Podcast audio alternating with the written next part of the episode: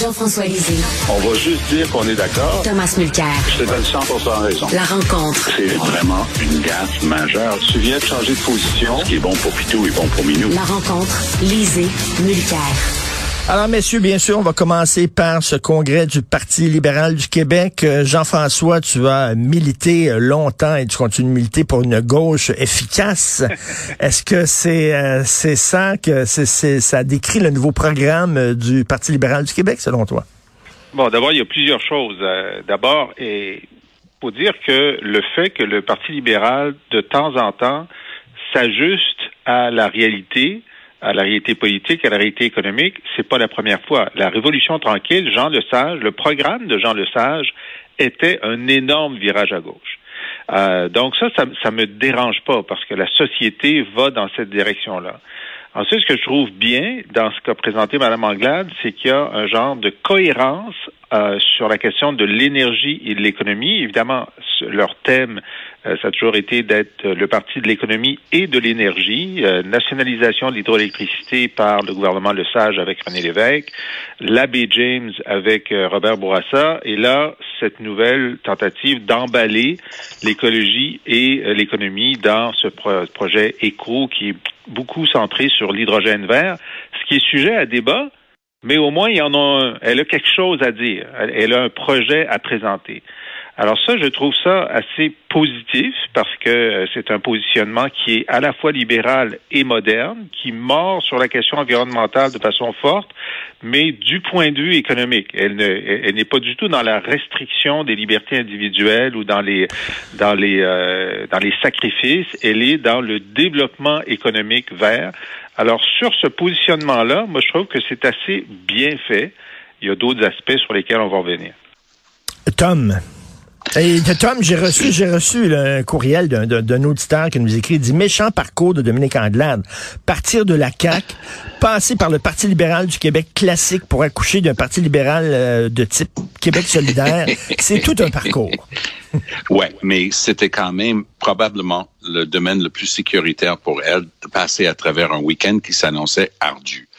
Parce qu'il faut dire quand même que Dominique Anglade, malgré ses nombreuses qualités personnelles, ne bouge pas les foules. Donc, moi, j'ai bien aimé ta, présentation, euh, Richard, lorsque tu as dit, ben écoute, ça, ça bouge pas les votes. Hein? C'est pas une question de ben l'heure de l'environnement. Ça, c'est ce que j'appelle la politique par sondage. Parce que sondage après sondage après sondage, ici au Québec, si vous demandez aux gens c'est quoi l'important, ils vont dire l'environnement, ils vont dire la lutte au changement climatique. Mais si tu leur dis, ben, ça, ça veut dire que 2000 dollars pour plaquer ton F-150 euh, que, que, tu conduis pour rien, ben non. C'est non, on fera jamais ça. Ben, ben oui, c'est ce qu'il faut faire. Pour ce qui est de l'hydrogène, je pense que ça vaut quand même la peine de mentionner que la CAQ surprend et surprend et surprend dans les dossiers d'environnement. Parce que oui, l'hydrogène vert, c'est quelque chose d'incroyable comme opportunité de développement durable, économique surtout, mais aussi environnemental et social pour le Québec. Mais le Québec, la CAQ a un ministre de l'Énergie et des Richesses naturelles qui s'appelle Jonathan Julien.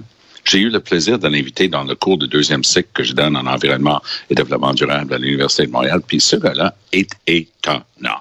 Il maîtrise son dossier il fait avancer bien cette question euh, d'hydrogène. Donc, même là, Mme Anglade, avec un bilan plutôt négatif des libéraux, et je peux dire que honnêtement, là, Philippe Couillard était probablement le pire premier ministre qu'on a eu en une génération côté environnement.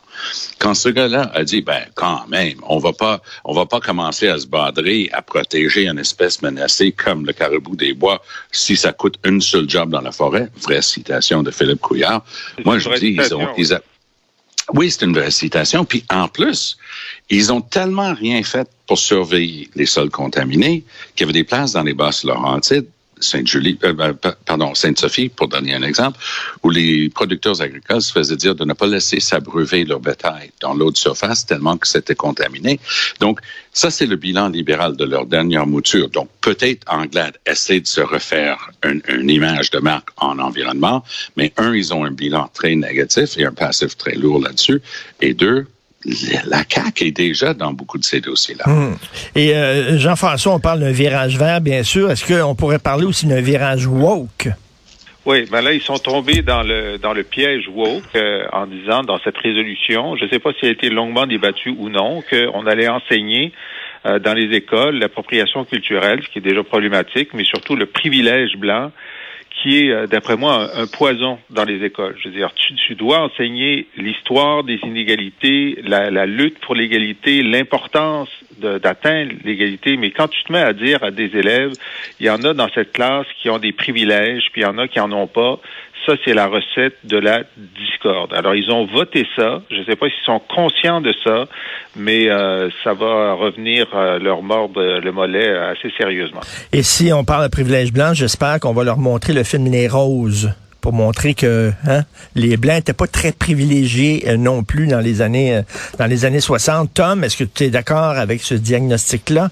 Le virage woke? Mais moi, je pense surtout que je pense surtout que Dominique Anglade, non seulement c'est la première femme chef du Parti libéral du Québec, mais c'est la première personne issue d'une minorité visible à diriger un parti politique au Québec. Elle même incarne cette sensibilité-là. Elle n'a pas besoin de leçon de morale. Ses parents étaient tous les deux des réfugiés du régime euh, de, haïtien de, de mm. Duvalier. Son père a été mis en prison là-bas. Donc, elle sait ce que c'est de lutter et elle sait ce que c'est de subir la discrimination. Donc, ce truc-là, oui, c'est encore une fois une question de positionnement. Est-ce que c'est un positionnement vis-à-vis de la CAQ? Bien sûr que oui, jusqu'à un certain point, mais c'est surtout un positionnement vis-à-vis de Québec solidaire. Pourquoi ils ont besoin de faire ça? Parce qu'ils sont en train de saigner énormément de jeunes militants politiques, peu importe la couleur, vers Québec solidaire qui attire, un, avec son jeune chef, Gabriel Nadeau-Dubois, et deux, avec ses idées justement très euh, progressiste. Donc, c'est un pari risqué pour le Parti libéral parce qu'ils doivent pouvoir continuer là-dessus. Et Jean-François, on sait qu'il y a un des, des, grands défis que doit relever le Parti libéral s'il veut euh, prendre le pouvoir, c'est de renouer avec leur base francophone. Qu'est-ce qu'il y a dans le nouveau programme là-dessus?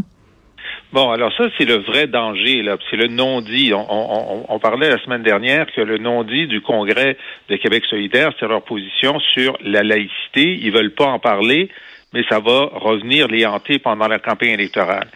Euh, en fin de semaine, le problème qu'ils ben, ils ont essayé d'éviter le problème linguistique et d'ailleurs ils ont ils ont pas débattu des questions linguistiques ou des questions des droits de la minorité anglophone. Les anglophones sont en beau fusil. Euh, le, Quebec Community Groups Network a, émis un Twitter hier en disant que c'était un epic fail. Epic fail, ça, les jeunes disent ça quand ça va très mal parce que leur droit n'a pas été discuté. Ils sont très très montés contre la loi 96.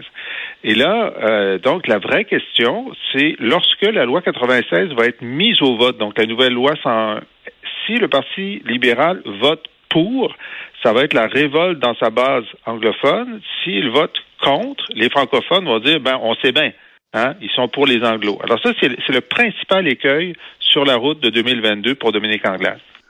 Tout à fait. Euh, la, colère des anglophones, qu'est-ce que tu en penses, Tom?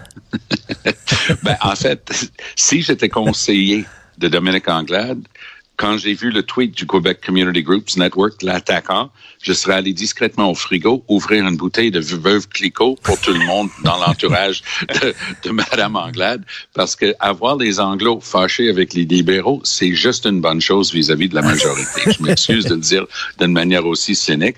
Puis par ailleurs, David Birnbaum, qui est un de ces très bons backbenchers qui, qui émane de la communauté anglophone, lui, son comté, c'est Côte-Saint-Luc-Hampstead. Ça s'appelle Darcy McGee, mais comme d'habitude, les noms des comtés n'ont rien à voir avec le coin où ils sont. Ça, c'est sur l'île de Montréal. Donc, et c'est une partie euh, avec des maisons cossues et, une, une, mm. population qui vote à 95% libéral. Et David a, roulé les yeux quand il a vu la réaction du Quebec Community Groups Network. Il a dit, hey, garde, est-ce que j'ai besoin de te dire qu'on est un parti fédéral des et on a des membres de la communauté anglophone qui sont très sensibilisés aux préoccupations de la communauté. Mais évidemment, un, groupe comme ça, c'est un groupe et de, de toute façon, Tom, de toute façon, Tom, et pour qui ils vont voter, là, les anglophones? Et ils se mettront pas à voter ben, CAC ou à voter ce qui commence à faire capoter les libéraux et justement leur pépinière. Une des richesses du Parti libéral, c'est que d'année en année, La rentrée politique de l'année, c'est au mois d'août. Tout le monde à Saint-Augustin-de-Demort. On avait un énorme congrès des jeunes. Ces jeunes-là ont fondé des familles. La plupart ont rencontré leur conjoint, conjointe dans des trucs du Parti libéral. Les jeunes du Parti libéral, ça remonte à l'époque de Bourassa. Ils ont un tiers des votes garantie, réservée lors d'une course à la chefferie. Oh boy, on parle de vrai pouvoir. Donc, ça a toujours été la place pour justement créer et garder la nouvelle génération maintenant, depuis quelques années. Un jeune chef comme Gabriel Nadeau-Dubois, des idées très progressistes. Même les jeunes anglophones qui ne voteront jamais pour la séparation travaillent ardemment comme bénévoles pour Québec solidaire. Donc, c'est un vrai défi pour Anglade mmh. le Parti libéral. En terminant, euh, une minute, euh, Jean-François, dépolitiser le système de santé, qu'est-ce que tu en penses? Bon, euh, d'abord, ils ont ils ont donné une gifle énorme à M. Barrette puis à l'ensemble de son œuvre. Tu sais, c'est quand même pour les, les Québécois normaux, c'est le Parti libéral ces dernières années, ça a été la réforme Barrette. Alors, c'est un peu compliqué de dire, bon, on n'a plus rien à voir avec lui. Bon, c'est ce que c'est quand même ce qu'essaie de faire Anglade. Ensuite, cette, cette, idée de, de, créer un genre de Québec Santé qui serait un, organisme indépendant, ça ne peut pas marcher en santé parce que tous les jours, à l'Assemblée nationale, c'est le ministre de la Santé qui est, euh, qui est interrogé sur le fait que l'urgence fonctionne pas à Matane. Il peut pas dire ah moi je m'occupe pas de ça, je fais juste les grandes stratégies. Non non, si l'urgence est fermée à Matane, qu'est-ce que tu as à dire? Alors c'est pourquoi moi j'ai jamais cru à ces histoires de créer une société d'État de la ben santé. Ben oui. Ben, non, mais en plus de ça, est-ce qu'on peut dire que la dernière chose dont on a besoin, c'est un autre Moses de réforme de la santé, tabarouette, ça suffit. c'est à cause des réformes. À chaque fois qu'on est dans le chenoute, ben oui. à tous les dix ans, je dirais que depuis 50 ans, à tous les dix ans, grosso modo, on annonce une nouvelle réforme. Bullshit. Et, euh, okay, je m'excuse pour le terme technique, mais bullshit. Et Thomas, comme tu as déjà dit, euh, c'est une patente à gosse, cette affaire-là. ben, c'est BS. C'est pas vrai. Et, et non, ça, c'est tellement, tu sais, c'est comme créer. Quand tu veux dépolitiser un truc, tu peux créer une un agence de revenus du Canada, puis on se comprend. C'est plus dans l'administration centrale du gouvernement, tu t'occupes de tes affaires. C'est correct. Tu comprends. Euh, Hydro-Québec, tant mieux que c'est, ça relève pas directement d'un ministre, c'est son conseil d'administration, mais ça se parle. Mais ici, pour la santé, tu imagines que tu vas créer un autre monstre bureaucratique pour dompter ouais, la, un, un, premier monstre bureaucratique, fou comme la marde. Ben oui, justement. Ça sort comme ça un matin. fou comme la marde. Merci beaucoup, messieurs. Merci Tom, merci Jean-François. Bye.